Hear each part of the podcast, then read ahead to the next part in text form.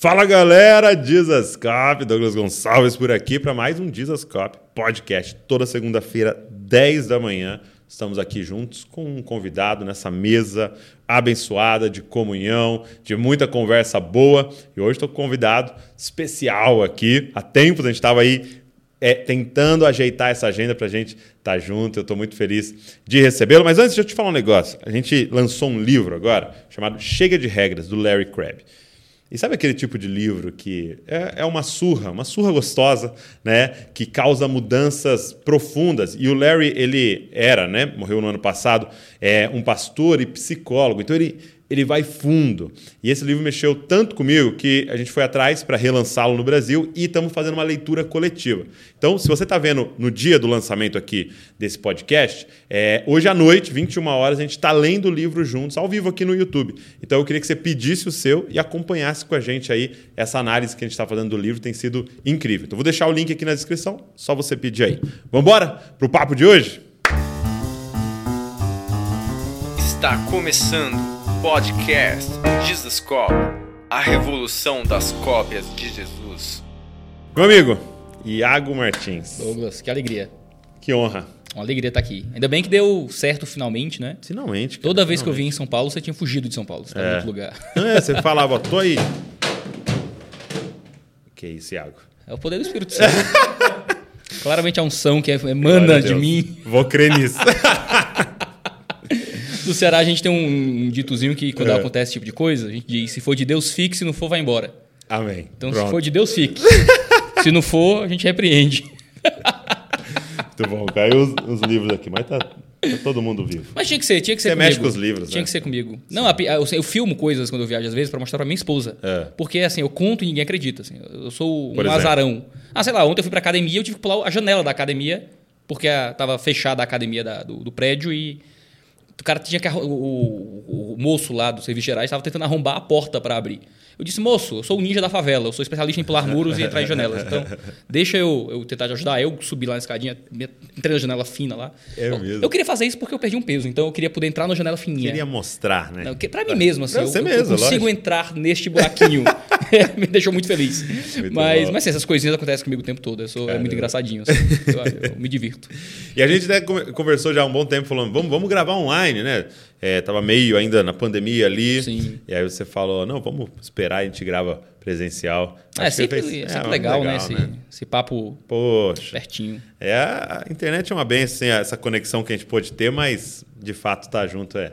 E a gente É parece incrível. um pouco, né? Um pouquinho, pelo menos. É, né? Eu tava no evento uma vez, aí alguém me parou e disse: "Ô, você é o cara do Disuscope? É mesmo? mano? Foi, eu disse, sou. Aí tirei uma foto assim. Até hoje a pessoa acha que tirou uma foto contigo, Olha entendeu? só. E não foi. Então, Se ela Fica aí. postou, o pessoal desmascarou isso aí. Mas é, agora é o seguinte: todo barbudo de óculos parece com a gente. né? é. Todo barbudo de óculos é isso, é o mesmo Mas eu, eu formato. tenho um distintivo, que eu tô ficando careca. Então já dá pra marcar um pouco. É, é, tá diferença. mais aqui, né? É, aqui, aqui. Mas vai acontecer comigo também. Meu pai já me já preveu o meu futuro ali. Mas Cara, meu pai não é careca, cara. Ele não é? Não é, eu fui, eu peguei essa maldição de alguma outra área da família. assim. Algum- meu pai. não, eu peguei a, a- Ele é grisalho, foi grisalho muito cedo. Então o cabelo começou a ficar. Você tá com quantos anos? 30. 30 anos. 30. Eu rodei de pneu murcha. A carcaça né? tá meio. É. Não tá boa, não. Mas eu acho que tem muito a ver também com a posição, né? As coisas que a gente faz, a- gera. O gente pastorado cal- É, porque era aqui, isso. ó, por exemplo, aqui, ó. é, eu- a galera sempre faz para mim um, né, um- uma biografia aqui da pessoa. né? Então, nasceu no Ceará, pastor da Igreja Batista Manaim, é um escritor, aqui tá autor de 15 livros. Tá atualizado? Tá atualizadíssimo. Olha aí. Acertaram. É, dá palestra pelo Brasil, em América Latina, mestre em teologia sistemática, aí com bacharel em teologia, especialização em áreas de economia política e neurociência, membro do corpo de especialistas do Instituto, É, Esse aí, esse aí não é mais. não é mais, Pronto. Ludwig, como é que fala isso Dá aqui? cortar isso aí. Ludwig on Ludwig Mises. Mises. Não é Foi, mais. não ok, sou mais. Foi. Foi membro do corpo. Presidente do Instituto Schaefer. Olha aí, Teologia e Cultura. Presidente do Conselho de Missão. É GAP que fala? GAP. GAP. É, atuante na popularização da teologia na internet. Então, assim, é apresentador do canal 2 de Teologia, é casado e pai da Catarina. Então, Melhor parte. parece de alguém com mais de 30 anos, né? É, Ah, talvez. que hora você fez isso aqui? Você começou com 11? Comecei com 15. É, exato. Me fala um pouco é, dessa sua jornada. Quando é que foi um, um, é, um despertar para você da sua vocação? Cara, eu sempre gostei de estudar. Né? Desde Isso desde jovem. escola? É, desde escola. Mas eu nunca gostava de estudar a matéria da escola em si. Né? Então, assim, eu era muito pequeno, eu não lembrava exatamente de eu estudando em casa. Né? Mas eu gostava de prestar atenção nas aulas, eu gostava de matemática, eu gostava de exatas. Uh, e eu estudava em colégio público. Colégio do, do Estado, depois colégio público, uh, do, do, do, mais federal. Ali sempre em Fortaleza? Fortaleza. Nasci e cresci em Fortaleza. E eu fiz uma das Olimpíadas de Matemática que o ensino público uh, promove e tirei uma, uma posição uh, elevada lá na época. E um colégio elite da minha cidade me chamou. Com que idade isso? Quinta série. Tá. Fundamental. É... Quantos anos é isso? 10. 10 anos. 10 anos. Então era por aí. 10, 11. Lá pelos 10, 11 anos. Aí me levaram. Eu recebi uma bolsa de estudos no colégio de elite da minha cidade. Então, assim, a, a, mensalidade da escola era a renda da minha família, por uau, exemplo. Uau. Era, devia ser mais que a renda da minha família, provavelmente. Então, o, o, era uma escola de muito porte. E eu conheci uma coisa incrível, que era a biblioteca de uma escola rica. Não é? E eu adorei aquilo. Então, assim, eu lia, eu gostava muito de ler, desde muito jovem. Então, eu ia. O colégio me chamou para que eu fosse um destaque acadêmico para gerar, obviamente, alguma reputação a mais para a escola. Mas minhas notas começaram a diminuir muito porque eu pegava os livros da biblioteca, levava para aula e ficava lendo escondido tudo assim. Então eu lia muita literatura, adorava literatura e fui saindo do caminho das exatas para o caminho da literatura na escola, né? lendo durante as aulas. Então, era aula de química e eu estava querendo ler a Sidney Sheldon, sei lá, Agatha Christie, né? essa galera toda, né? Uhum. E comecei a me interessar por outros materiais, né? Conheci Richard Dawkins, né? Deus um delírio, esse negócio todo. Mas é, da onde vinha esse estímulo?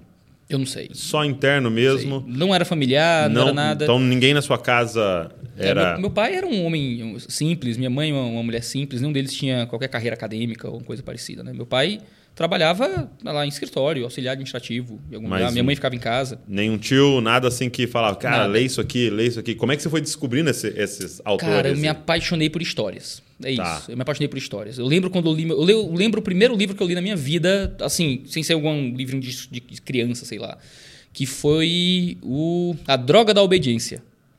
Hum. Pedro Bandeira, eu acho. É.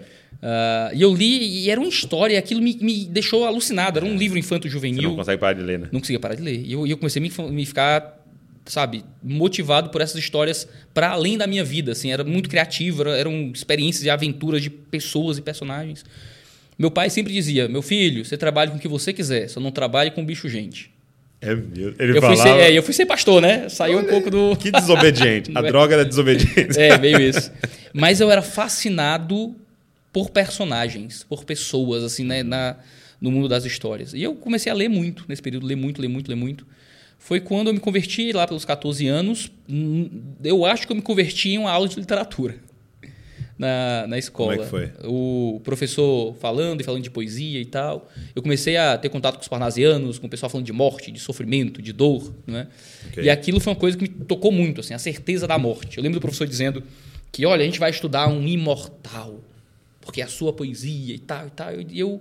E aquilo me marcou, ele chamando aquele homem que morreu de imortal. Eu okay. disse, ele não é imortal. Ele não é imortal. Ele nem sabia que seria lido. Uhum. Ele, ele morreu em miséria, de tuberculose, no quintal de uma casa.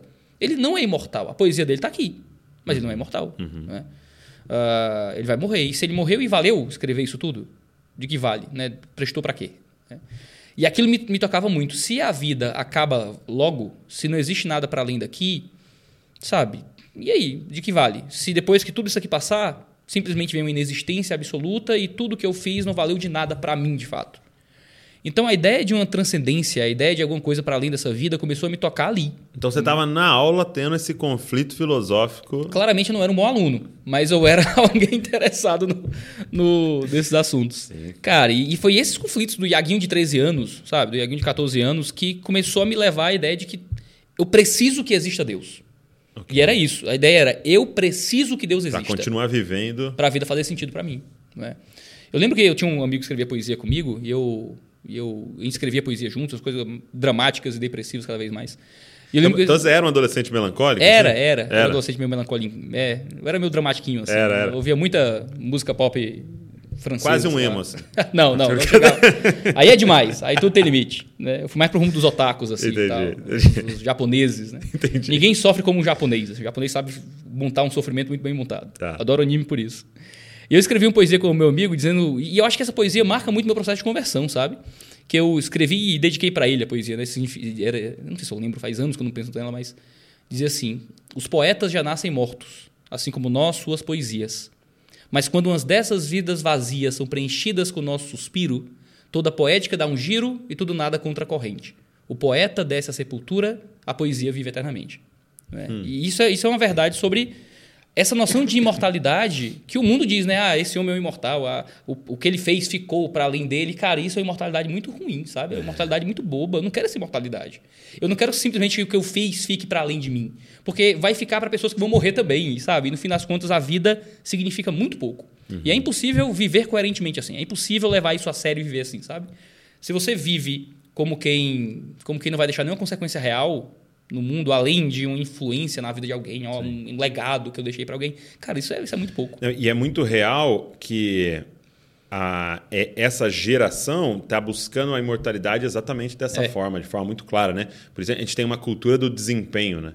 Porque é, talvez você converse com um jovem tal, ele nem sabe colocar isso em palavras, mas é isso que está ali no interior dele movendo ele. Se é, eu não tenho uma vida depois disso daqui, uhum. eu preciso pelo menos deixar uma obra. Né? E aí a gente, e aí que os coaches estão é, navegando e por quê? Porque há essa cultura do desempenho. Só que ela é massacrante. É massacrante. É massacrante. Porque, porque é uma religião é substituta, né? É uma, é, uma religião substituta. Por isso é uma imortalidade substituta, né? É uma escatologia substituta. E se você tenta alcançar esse tipo de mortalidade imanente, intramundana, cara, você vai ter que se esforçar ao nível da redenção, ao nível de uma divindade.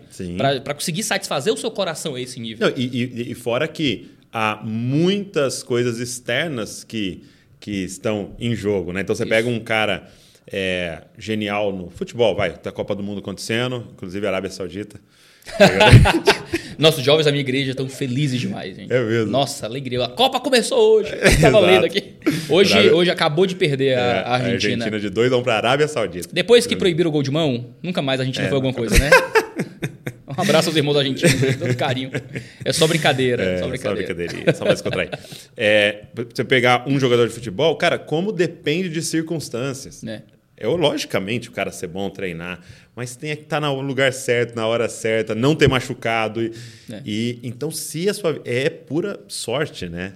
Essa imortalidade através do seu desempenho. E eu tenho a impressão que mesmo os gênios, os caras que deixaram algo assim muito relevante para nós, eu tenho a impressão que eles morrem num desgosto de tipo não era o suficiente, não fiz sabe, a sua ótica da nunca sua própria será. obra. É. E nunca será. Eu acho que Augusto dos Anjos foi o poeta brasileiro que melhor captou isso. Uh, eu digo porque foi importante para mim mesmo assim, na minha vida. Ele tem uma poesia, ele é mais famoso pela famosa, pela, pelo versos íntimos, né? Aquela tom, é, é, cospe na boca, que te beija, né? Esse negócio todo. Mas ele tem uma poesia dele, acho que se chama Budismo Moderno, se não me engano, em que ele diz... Olha, olha que triste. Ele diz, tome-lhe, doutor, essa tesoura e corte minha singularíssima pessoa. Que importa a mim que a bicharia roa todo o meu coração depois da morte. Eles, ah, um urubu pousou na minha sorte, e também nas diatomáceas da lagoa. A criptógama cápsula se esbrou ao contato de bronca destra forte e dissolva-se, portanto, minha vida. Igualmente a uma célula caída na aberração de um óvulo infecundo. E que o agregado abstrato das saudades fique batendo nas perpétuas grades do último verso que eu fizer no mundo. Então, assim, Uau. ele é um imortal. Alguns dos anos é um imortal para a cultura secular, para o uhum. mundo. Nossa, escreveu os seus, seus poemas. Mas ele tinha plena convicção que, diante de uma vida sem Deus, que era a visão que ele tinha de mundo, o que importa a mim que a bicharia rua meu coração depois da morte? Né? O que, que, importa o que vai acontecer com o meu corpo? O que importa com o que vai acontecer com a minha obra? Uhum. Porque eu não estou mais aqui, acabou. E isso era uma compreensão muito clara que eu tive. Assim. E eu me acho que eu me aprofundei muito num tipo de, de depressão filosófica, digamos assim, sim, dentro sim. da minha infância, na minha juventude, Uh, que eu acho que não era uma depressão clínica, obviamente, mas era uma visão de mundo que me deixava muito deprimido, que eu só fui resolver com o evangelho. Então. E aí, eu, mas como é que foi esse encontro com o Evangelho? Eu tinha um amigo na minha rua que ele era um desviado da Assembleia de Deus. Hum, ele era da Assembleia de todas Deus. Todas as ruas têm um desses. Tem, sempre tem. e ele era um cara um pouco mais velho e tal. E era muito estranho, porque assim, coisas de jovens, né? Ele teve algumas desilusões na vida dele e tal, e ficou chateado com Deus, mas acreditava piamente em Deus. Mas okay. era brigado com Deus. Uh, então ele não ia para a igreja, usava blusa de caveira, falava palavrão com Deus, vivia uma vida bem ímpia, mas não queria que os amigos fossem para o inferno com ele. Então ele pregava o evangelho para todo mundo, mas ele mesmo não cria. E ele começou a motivar a gente ao evangelho e à igreja. Então um desviado falando palavrões e mandando Deus para aquele lugar. Que quer ir para o inferno sozinho. Que quer ir para o inferno, mas não queria que a gente fosse para o inferno também. Então ele levou a gente para a igreja. E eu me converti na pregação daquele domingo. E eu já fui para a igreja com essa convicção. Eu estou indo para virar crente. Né? É mesmo? Foi, foi. Eu estou indo para virar crente. Chegou, chegou a minha hora de me encontrar com Deus. Era uma coisa muito, muito séria, assim. Só que eu me converti sem saber que estava me convertendo, né? No fim do culto, o pastor perguntou: quem aqui quer Jesus? Eu achei que era tipo um eu, sabe? Uma é, coisa assim. Né? Eu levantei a mão, assim, né? eu quero Jesus, né? Jesus eu quero. Aí levantei a mão e chamou a gente à frente. Aqui os nossos novos irmãos na fé, convertidos e tal.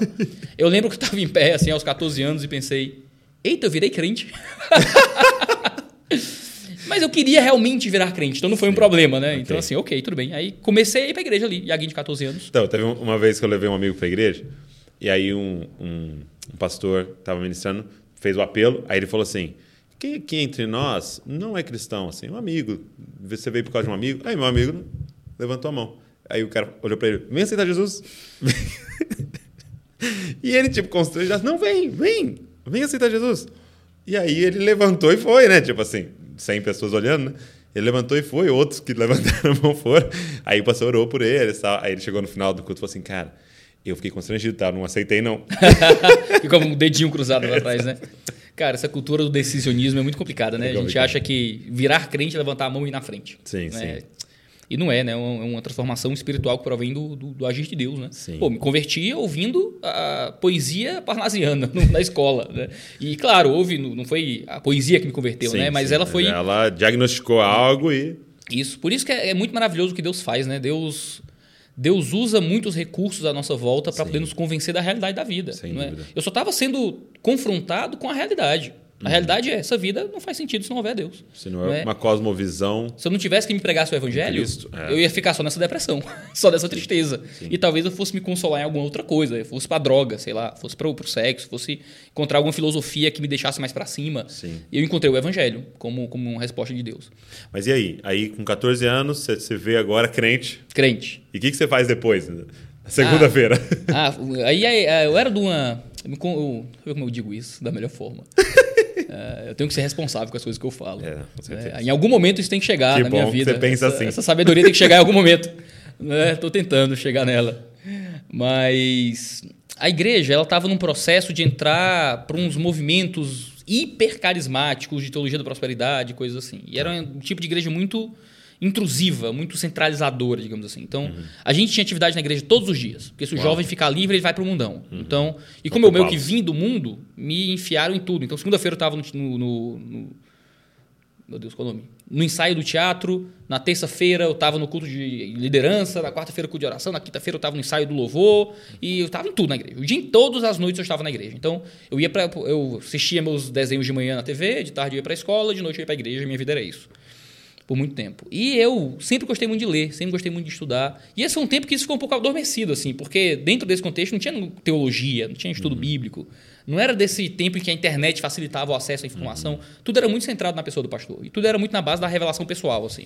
Então, Bíblia, justificativa, justificativa teológica, é uma coisa que não, não precisava. Ele só falava e a gente ouvia. E era tudo muito voltado a, a cair para trás, né, a, a manifestações físicas no culto. Até que chegou uma hora que aquilo não pareceu muito suficiente para mim mais. Eu lembro, eu lembro perfeitamente, eu estava era um sábado à noite, se não me engano, eu estava com meu primeiro computador, meu Flex PC da Insinuante, né? Então sentei lá. E tinha um site novo, rapaz. Meio assim, ninguém conhecia muito bem. Era uma coisa meio assim, YouTube, eu acho. Ah, ou menos isso. Tá. Aí eu tava lá e tal, tinha uns vídeos, eu pensei. Eu não sei se ia vingar, não. Ah, eu acho que é. aí eu pensei assim, aí eu escrevi, eu tenho certeza que foi o Espírito Santo é. quem, quem me levou aquilo. Eu escrevi no YouTube. Evangelho. Sério. Aí apareceu um vídeo de um, um velhinho, um tal de, de, de João Piper. Ah. Né? De João Piper. É João Pipa. É. Aí tinha assim, o Evangelho em seis minutos, três minutos, quatro minutos, não lembro quantos minutos eram. Eu achei, ó, o Evangelho em alguns minutos. Cliquei.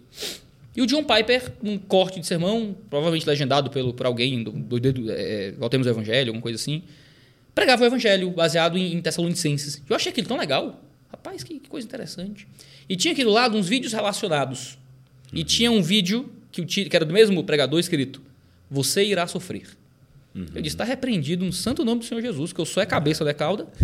Deus me, me, me chamou para isso, me chamou para prosperar. Sim. Aí eu cliquei para ver que baixaria era aquela. É. Como assim eu vou sofrer? Não é? Isso, é, isso é contra tudo que eu aprendi na minha vida. E, e Douglas, uh, nossa, ali foi minha segunda conversão. É. Porque era um vídeo legendado pelo Vem e Vê TV do Rupert Teixeira. E era um trecho do sermão do John Piper na Passion, em que ele fala sobre sofrimento, sobre completar as aflições de Cristo.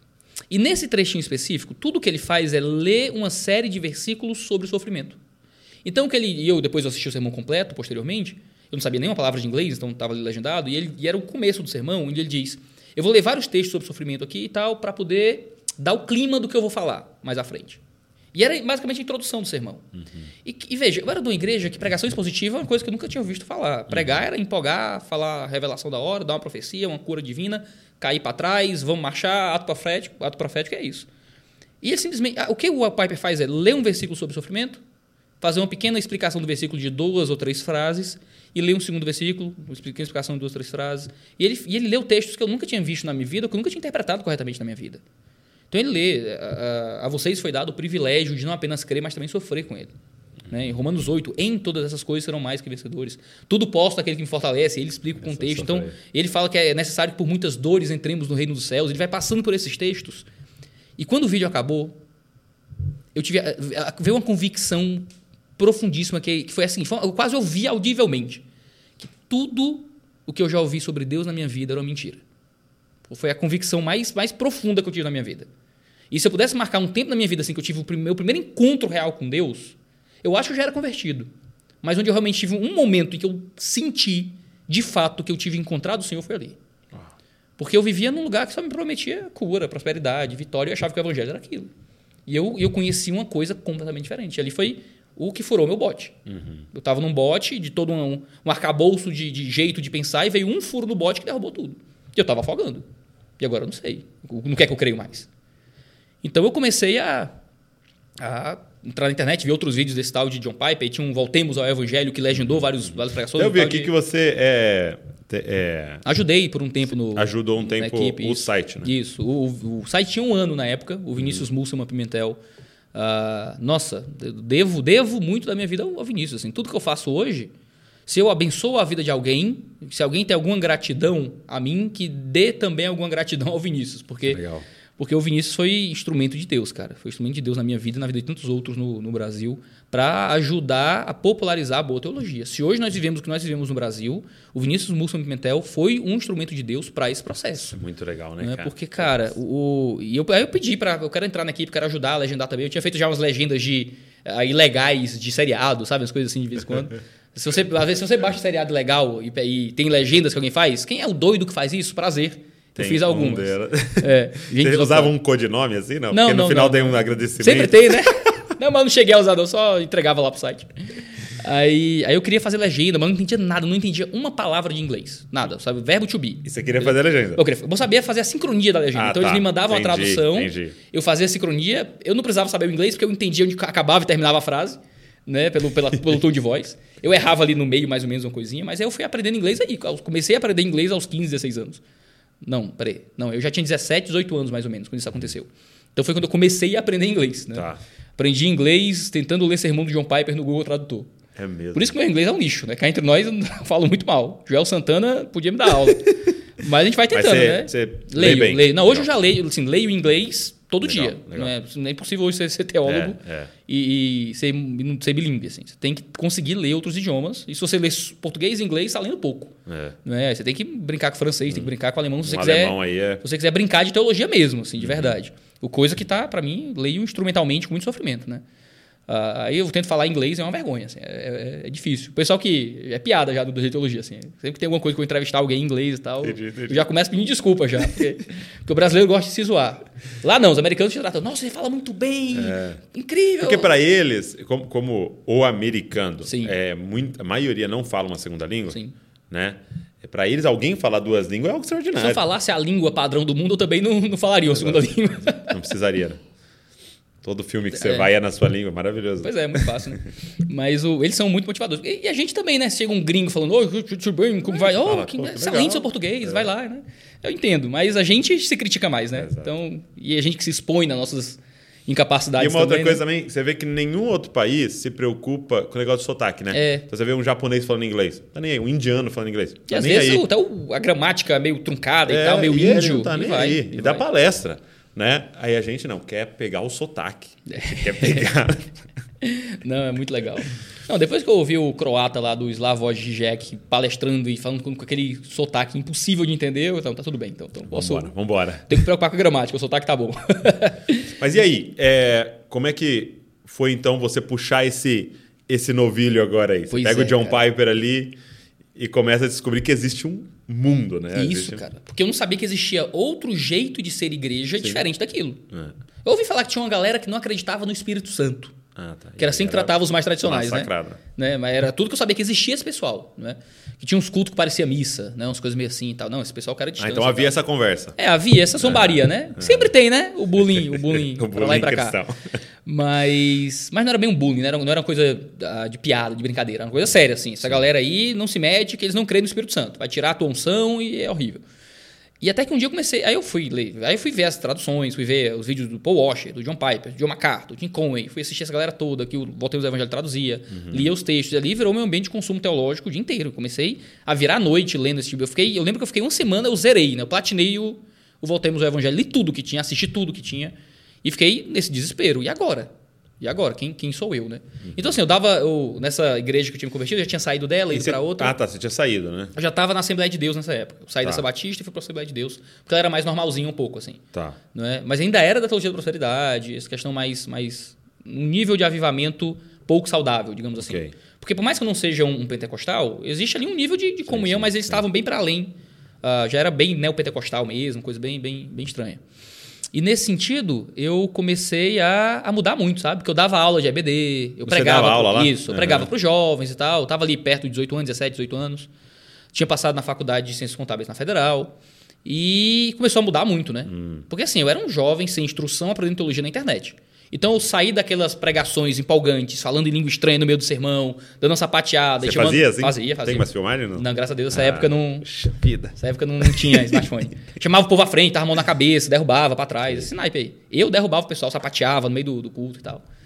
E saí disso pra ficar lendo longas citações de Jonathan Edwards no sermão, sabe? É mesmo. É, fui do, do, do, do ruim pro pior, eu acho, talvez. Porque, nossa, ficou, era de extremo mau gosto, assim. Porque eu não sabia o que fazer mais, não tinha instrução, não tinha ninguém pra me dizer, Iaguinho, pega leve, faz assim, faz assim. Não tinha, era eu e a internet. Então, aí eu fazia uns sermões que era teologia e citava as palavras difíceis não sei o que e tal, e começaram a me tolher, obviamente, né? Porque minha mudança não estava sendo nem, nem inteligente, né? O jeito de fazer. Sim, sim. E foi quando eu comecei a procurar algum outro lugar para congregar, comecei a visitar outras igrejas e tal, e acabei parando numa igreja batista calvinista, ah, do movimento batista regular, lá na minha própria cidade. Né? Nessa igreja foi quando eu fui para o seminário, fiquei no seminário teológico, saí da faculdade de, de, de Ciências Contábeis, porque já estava muito envolvido com evangelismo, com missões. Nesse processo começava a escrever na internet, então o pessoal já começava a pedir ah, essa dúvida teológica aqui. É uma época que, ninguém- sabe, esses É, grandes caras não Que estavam ainda. era? Aí você vai me pegar, que eu não sei. É, Já você- tinha 17, 18 aí. Tá, Tô então, com 30, faz 2010. 10, 12 anos atrás. 2010. Talvez, é, talvez É uns porque o 12, Disascope 13. começou em 2011, final de 2011. Olha aí. Então, assim, era antes, pré-Disascope. Que isso, hein? Pré-Disascope, hein? Prédios. Pré-Disascope. A gente tava lá, não tinha esses grandes caras Não, hoje acessíveis como, como tem hoje. Produzindo conteúdo nessa mídia, né? Isso. Aí você via alguns caras tentando ir pra TV e tal, mas, É, mas aí tem um demorou. populismo, você faz só o que funciona. É, realmente. Aí, assim, e ainda mais falando da galera da teologia mais reformada. Sim, né? Essa galera existia, obviamente, tava, mas tava publicando livro, tava pregando em congresso da sua E não tinha denominação. acesso, né? Não era Não saía da coisa. bolha, né? Isso. Não saía tanto, né? Saía às vezes um pouquinho só. De novo, o Vinícius Musso Pimentel foi o cara que fez esse pessoal todo sair É, da bolha. isso é verdade. Ele, todo movimento reformado tem que ter uma dívida de gratidão eterna com o Vinícius. Não, né? isso é verdade. e o Voltemos ao Evangelho. Então, no- no- nesse processo todo, eu comecei a, a responder dúvida teológica na internet e tal. Comecei a fazer umas livezinhas no Twitter É na mesmo? época. É. Eu com 17, 18 anos, né? Mas era pra minha galera ali, meus amigos, um pessoal que interagia, eu tirava as dúvidas e tal. Foi quando eu comecei meu primeiro canal no YouTube, o Vlog do Iago. Vlog do Vlog Iago. do Iago. Era um nível de criatividade imensa aí, né? Em que eu basicamente colocava o vídeo dessas lives. eu fazia essas livezinhas no Twitter com uma webcamzinha qualquer e tal, gravava com outra câmerazinha aqui do lado, na casa da minha mãe, e cortava ali os trechinhos e tal, e fazia, um, fazia isso domingo à tarde, né? E gravava e colocava lá no YouTube. Uh, era bem mal feito, bem, bem, bem tosco. Não tem mais nada disso no ar também. Não tem também? Não, não, não. Eu, eu, tenho esses vídeos ainda. Tem guardado, guardado, né? É, tem guardado. Mas não, não tá mais no ar. Né? E, e foi quando eu, eu cara, eu, eu, eu, queria fazer isso. Né? Eu queria entregar minha vida para Deus. Isso veio muito em parte do, do meu processo de conversão. Eu estar hoje no ministério pastoral talvez tenha vindo diretamente do meu processo de conversão. Porque foi quando eu entendi, se essa vida não tem nada para me dar, se, é, se, se eu estou passando nessa vida aqui só por essa vida faz com que minha existência signifique pouco, eu preciso viver essa vida para algo além dela. Então eu quero poder contribuir para além dessa vida. Eu quero poder construir algo para além daqui. Eu não quero deixar um legado. Eu não quero construir o meu nome para além de mim. Eu quero poder glorificar o nome de Deus para gerar algum efeito real na eternidade. Ok. Então, assim, foi quando eu entendi que construir boa teologia, ensinar as pessoas no caminho da fé, evangelizar. Então, eu comecei a evangelizar muito na escola, hum. na faculdade. Eu tinha, eu era ligado à Missão GAP. É um de missão que, que é a Missão GAP? Missão GAP é grupo de adoração ao Pai, okay. não é? que são reuniões que a gente faz com secundaristas, uh, ensino médio, ensino fundamental, em escolas. A gente começou um pouco mais em universidades agora, uh, para fazer núcleos de evangelismo e de treinamento evangelístico. Então a gente começava a evangelizar nas escolas, pregar nas escolas. O meu primeiro púlpito foi uma sala de aula. Uhum. Eu comecei a pregar em sala de aula, em sermões de 10 minutos no intervalo, às quartas-feiras, por exemplo. Então foi quando eu comecei a pregar o evangelho, comecei a tentar ensinar, e eu fui para o seminário dentro desse processo. Eu queria poder ser missionário, queria poder ser pregador. Ah, com o tempo eu comecei a ser exegeta. Você quer ser tudo, né? Você vai lendo, ah, de acaso, que incrível, eu quero ser isso aqui e tal. E olha só a pregação. Os heróis, né? É, Os você heróis. vai mimetizando aí todo mundo, né? E, e fui para o seminário porque eu queria fazer isso. Eu queria, cara, eu quero viver fazendo isso. Eu vim para a faculdade de Ciências Contábeis, porque eu sou bom em matemática e contábeis é mais fácil de passar. Então foi esse meu processo de entrar em contábeis. Minha esposa, que pensava muito em ter uma ONG, uma coisa assim e tal, ela sempre foi a Isa é a, a, pessoa mais bondosa que eu já conheci no mundo. É, a minha mesmo. esposa. Foi. Então, muito do que eu faço é, é, marca do que ela fez em mim. Né? Uh, e ela sempre pensou em ter alguma coisa para trabalhar com criança, alguma coisa assim. Eu disse: bom, não sou bom com isso, mas eu sou bom com número. Eu vou fazer contabilidade, que aí eu ajudo na parte técnica da coisa, da né? Isso, na parte técnica da ONG. Mas foi essa cabeça mesmo que é fez mesmo? a gente é. Ela já estava na faculdade de Ciências Sociais e eu estava em Contabilidade. Uhum. Então, eu estava lá na parte de mexendo com, com número e ela estava lá criticando o capitalismo. Né? Então, não, ela não, mas a faculdade lá. Ela sobreviveu a Ciências, Sociais direitinho. Uh, mas aí a gente estava nessa ideia, mas aí no meio, um ano e meio de contábeis, eu já entendia que, cara, não é isso. Eu já estava... Eu faltava aula para evangelizar em escola. Hum. Uh, o tempo livre que eu tinha, eu estava lá traduzindo para Voltemos ao Evangelho. Eu estava dormindo duas, três horas por noite o primeiro ano de contábeis inteiro, assim. E reprovando cadeira, porque eu não estava estudando para nada e tal. Uh, tem também a culpa do truco. O truco tem uma parte da também culpa tem aí um, também. Um tem. horário de truco. É, não foi só, oh, Iago, que homem santo. Teologia. Que homem santo, né? Deixou de estudar para evangelizar. Não, deixei de estudar para jogar um truco também. né? Também tem a, o pecado que entra. Mas eu entendi que não era isso. E foi uma, uma parente minha descrente. E você parou? O truco? Não. eu ainda jogo. Parei contábeis. Com um ano e meio. Com um ano e meio. Com um ano e meio de contábeis, uma parente descrente é. me deu um conselho quase que mercadológico, digamos assim. Né? E foi muito engraçado. Ela disse, Thiago, tu tá viajando aí para pregar no Brasil todinho. Aí tô. Você tá falando para um monte de gente o pessoal quer te ouvir. Tá, tá indo, sendo requisitado em vários lugares. Isso dá algum, algum recurso. É, dá. E assim, por que você não investe nisso? Eu fiquei meio assim. Numa sei. lógica é, mercadológica. Uma lógica mercado, totalmente mercadológica. Né? Só que assim, isso foi importante para mim, porque o meu medo de sair de contábeis é que eu achava que ia morrer de fome. Eu fui um dos primeiros da minha família a, passar na faculdade, Sim. por exemplo. Uh, pô, meu pai e minha mãe não tinham muita condição. Né? Eu morava numa casa que era de herança, que partiram ao meio, que por um tempo a casa tinha era barro para quem a gente andava. Meu pai colocou umas madeiras de construção para a gente andar por cima do barro, até ele conseguir um dia colocar um cimento batido, uhum. sabe? Eu, eu vim da pobreza. Eu não era um cara que podia brincar de ser artista. Sabe, meu pai, papai e mamãe Deu. Deu errado, meu pai e mamãe me ajudam. É, ou tento, ah, depois eu tento. Cara, não tinha isso. Eu passei na faculdade, podia ser a chance da minha vida. A única Sim. oportunidade de eu não viver na pobreza. E, e essa acaba não. sendo, assim, uma das maiores é, um dos maiores inimigos da nossa vocação, né? É esse essa cabeça de sobrevivência, é, né? É. E de se mover pelas necessidades, né? Isso. Então você está vendo claramente sua vocação, que estava explícita desde da infância aí, tá, tá muito clara a sua vocação, né? E você pensa, mais as necessidades, né? E, eu tinha que sobreviver. É, que e, cara, sobreviver. e não era medo de e não é... ter um carro. Era medo de não, não ter o que comer. comer entendeu? Era medo de eu não conseguir prover para uma família. E a realidade da nossa nação, né? É, cara. Ah, então assim, eu, eu, eu vim de um. Meu pai e minha mãe não eram crentes, né, também. Então, assim, eu, eu não achava que era possível viver disso. viver do, do, ministério pastoral e tal.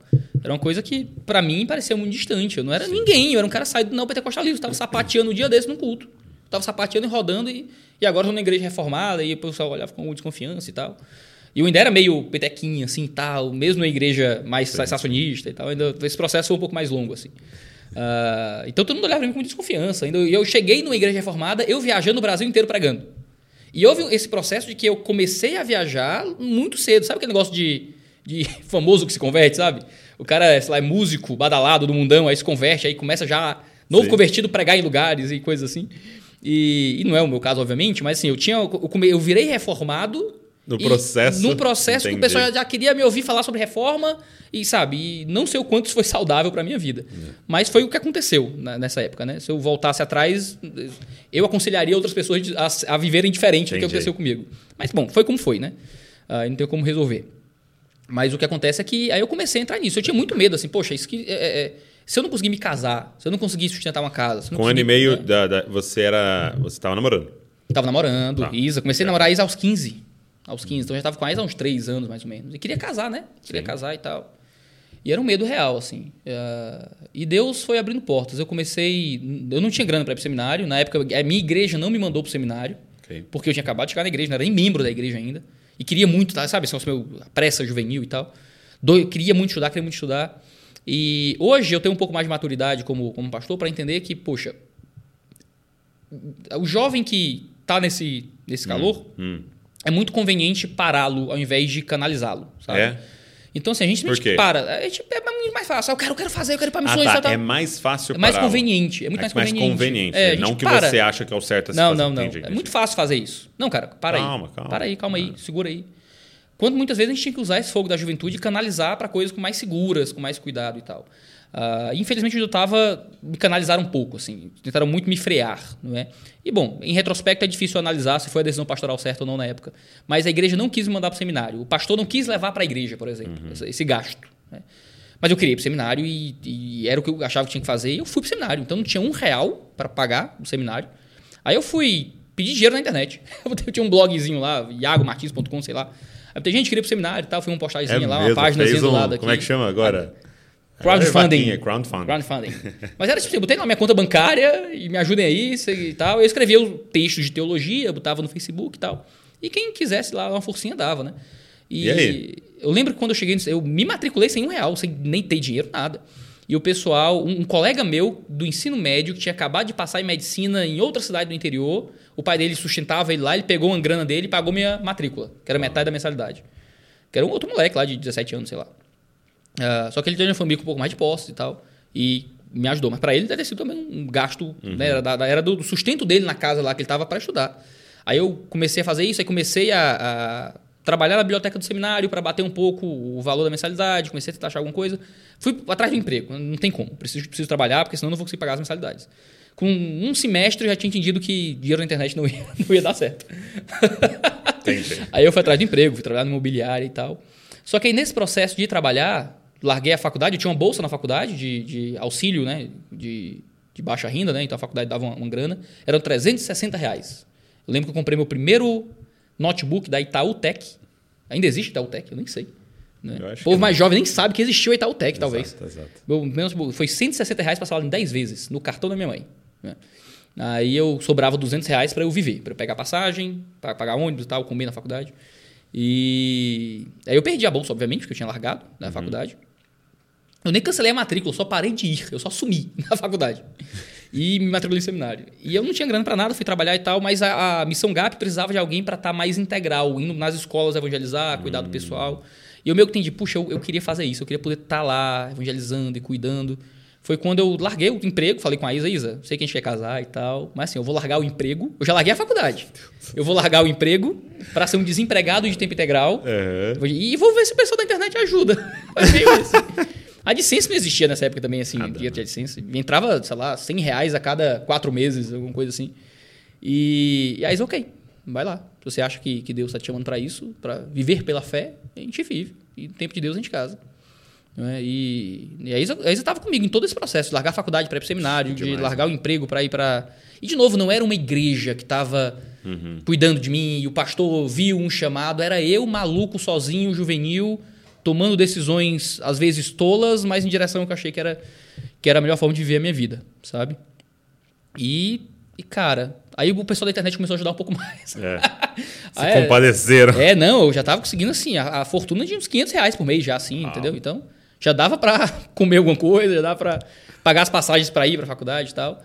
Foi quando a Missão de Brasília viu a gente. Foi quando eu fiz aquele documentário Ministérios Fracassados, ainda no vlog do Iago. Hum. Foi a minha primeira obra de sucesso foi um documentário chamado Ministérios Fracassados. Tá. Que era sobre fidelidade no ministério, mesmo sem fama ou reconhecimento ou o que é que seja.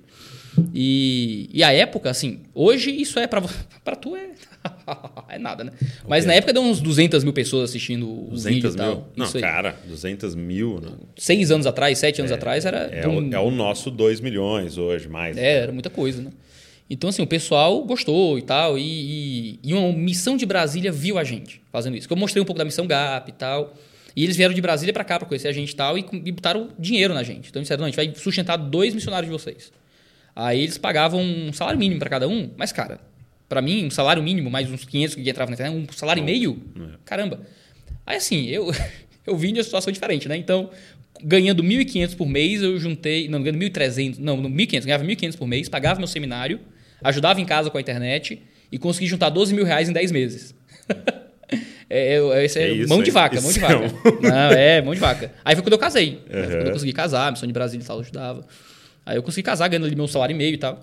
E foi dando certo. Eu comecei, foi quando eu comecei a prestar serviço para editora, trabalhei muito, sustentei muito minha casa por um tempo, fazendo a revisão de, de tradução para editoras, de gramática, de português. Eu gostava de literatura, então.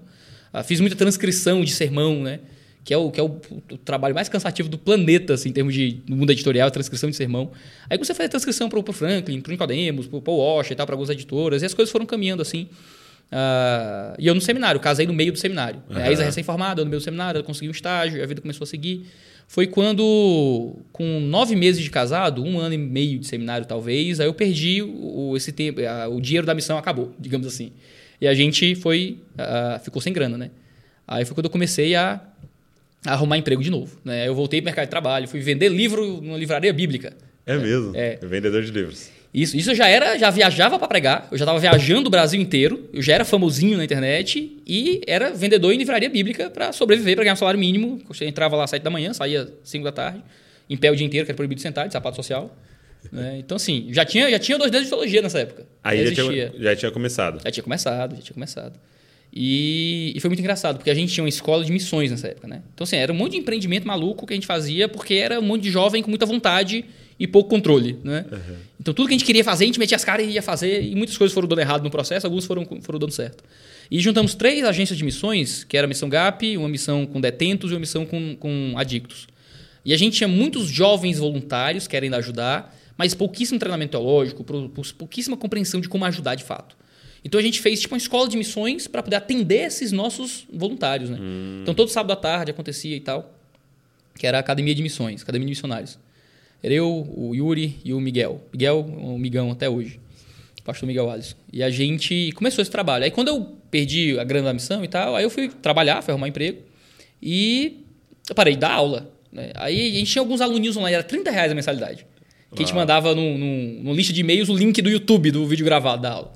Que ajudava a sustentar, a gente pagava os professores e tal, que ajudavam. A gente chamava o pessoal do seminário para dar aula. E, e aí uma aluna, Silvia Regina, nunca esqueci o nome dela amiga até hoje também. Ela mandou uma mensagem: Pastor Iago, você não, não tá dando mais aula? Você não apareceu mais no aula e tal? Está dando outros professores, sempre outros professores? Eu disse: Não, eu estou trabalhando. Eu não estou conseguindo mais. Trabalho sábado também, trabalho sábado o dia todo, não consigo mais estar lá para dar aula. Mas tem os outros professores, dá tudo certo e tal. Eu disse, Pastor Iago, mas você não tá. Eu expliquei mais ou menos a situação, né? Eu perdi a grana. Ele disse: Quanto é que você ganhava? É, quanto é que você está ganhando? Eu não, eu ganho mil reais. Era cravado o salário, mil reais. Eu acho que era mil e dezessete que tinha um negócio lá. Aí ele disse: Ah, faz o seguinte eu vou pagar o seu salário. Sai aí do, do, desse emprego, eu lhe dou os mil reais por mês e você volta a fazer o que você fazia. Aí eu disse, tá maluco eu vou fazer um negócio desse? Nem quem é tu, mano. Eu vou, eu vou, eu vou sair do meu emprego, correr o risco de não ter grana para uma pessoa que eu não sei quem é, que promete uma grana, dá hoje, depois não dá, e aí como é que eu fico? Como é que fica minha família? Né? Eu falei isso, pensei, pensei isso, né? Uhum. E falei de um jeito educado, né? Ah, muito obrigado e tal, mas não conheço a senhora, é uma coisa muito, muito séria, eu tenho uhum, que sustentar minha, minha casa e tal. Casado. Não tinha filho na época, né? Mas, pô, Sim. tenho que sustentar minha casa e tal. Uh, aí ela diz, ah, pois espera aí, me passa a tua conta. Aí eu passei. No outro dia, ele tinha depositado 12 mil reais. É, tá aí, um ano de salário para você. Ano. Pronto, você pode ter Confia. esse nível de confiança, né? Aí eu contava para todo mundo a história, né? Nossa, uma ricaraça. uma ricaça me tirou do trabalho para eu evangelizar, para eu poder pregar o evangelho, para eu poder uh, preparar as pessoas em missões e tal. Eu sempre contava essa história, a ricaça, a ricaça, a ricaça. Uh, um dia eu conheci a ricaça, é não é? Ela, ela não era ricaça, não. Da onde ela era? Ela é do. Ela era, na verdade, do norte. Aí eu estava morando. Posteriormente foi morar no Rio de Janeiro. Ela não era rica, não. Ela foi no banco. Ela pegou um empréstimo no banco. Você tá brincando. Para mandar Iago. o dinheiro. Você tá brincando, cara. Não, não tô não. Pegou um empréstimo no banco para mandar o dinheiro. Se eu soubesse, eu não teria aceitado, obviamente. Né? Não teria aceitado, obviamente. Mas ela veio com um papo assim: ah, meu marido é falecido e deixou uma pensão muito boa. Tem um. Ela veio com um papinho assim e tal, sim, mas assim, sim. ela não era o que parecia, o que eu achei que era, sabe? Cara, ela simplesmente acreditou no meu ministério, acreditou no que a gente estava fazendo, acreditou no nosso trabalho. E. e... Tô tentando falar, calma aí. Que eu, que eu nunca chorei na internet, não vai ser a primeira vez. Né? Não, vai, vai, Mas, por favor. Não, não. Mas ela, ela simplesmente olhou para um desconhecido que, que dava aula na internet e, e quis, com a dose de sacrifício pessoal, apoiar um trabalho de uma pessoa aleatória, ela, sabe? Ela emprestou dinheiro no banco. Foi, foi. Um dia eu vou pagar de volta esse dinheiro. Mas assim, é, cara, é inacreditável, assim. E foi isso que fez as coisas irem para frente, assim. Sim. De eu conseguir continuar no seminário estudando, de eu poder continuar gravando os vídeos pro YouTube. O Dojo estava no começo aí. E a gente não estava mais conseguindo gravar vídeo também por causa dessa dificuldade de estar tá trabalhando o dia inteiro e tal. Uh, consegui voltar para a obra missionária. E aí eu comecei a viajar mais para pregar e tal. E aí foi quando foi esse um ano, com o apoio dessa, dessa irmã, que, que as coisas começaram a andar em direção ao que vão hoje. Né? Deu, deu ser um produtor de conteúdo uh, ah, para a internet, deu conseguir ter uma editora para publicar a boa teologia e tal. E ter ido para o pastorado hoje eu não, tenho, não sei se eu teria conseguido continuar no seminário, se eu teria conseguido estudar, sabe, aprender grego, hebraico, sim, essas sim. coisas todas, uh, num bacharel em teologia para poder ir para o seminário. Né? Foi, foi, foi um apoio de uma irmã de longe que nunca tinha me visto pessoalmente, que me via dar aula, que assistia uns vídeos, sabe? É. E eu acho que isso, é, toda vez que eu ouço a história de alguém, é muito claro isso, né? É, tava um dia o Hernandes Dias Lopes, né, que já contou várias vezes a sua história, é são providências divinas mesmo, assim, né? da soberania Sim. de Deus na nossa história, de pontos assim que teria mudado tudo. Sim. Né? Teria sido tudo diferente se você não digitasse Evangelho no YouTube aquele dia é. e se essa mulher não tivesse aparecido, se o Voltemos ao Evangelho decidisse que não ia produzir mais também e não se, ia legendar se o, nada. Se o Vinícius não tivesse quebrado o fêmur porque Voltemos ao Evangelho nasceu daí. É mesmo. Ele quebrou o fêmur. E ficou em casa. Ficou em casa e. e Preciso fazer alguma coisa. É, foi quase isso. Não, Voltemos ao Evangelho é foi muito importante na minha história. É, é a mesma coisa.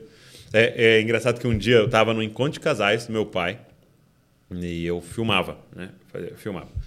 E olha só como são as coisas. Eu, eu lá na câmera filmando e tal. Aí é, o encontro meio que acabou, um casal chegou para mim e falou assim: ah, eu trouxe um presente para você. Eu falei, ah, que legal tal. E aí era um DVD um CD assim. Falou: oh, eu, eu, eu gravei um monte de pregação aí para você. E me deu um DVD, tipo, um monte de pregação. E aí eu cheguei no quarto do hotel, tinha acabado o evento, aquela canseira, né?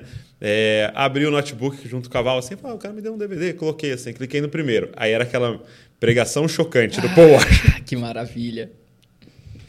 Que cara, maravilha. Tipo assim, a nossa vida foi mudada naquele dia entendeu? E eu não era eu, eu, eu não era nada ali no evento no sentido, eu estava filmando, entendeu? Como que o cara pensou? Vou levar um DVD para aquele cara que eu sei que está lá filmando e vai fazer E que ainda não era Não, não pregava, não fazia nada, nada, nada, nada. Eu, eu até achava que eu ia ser designer, que ia ser outra coisa. E o cara dá esse DVD, nossa vida é, começa a ser mudada ali.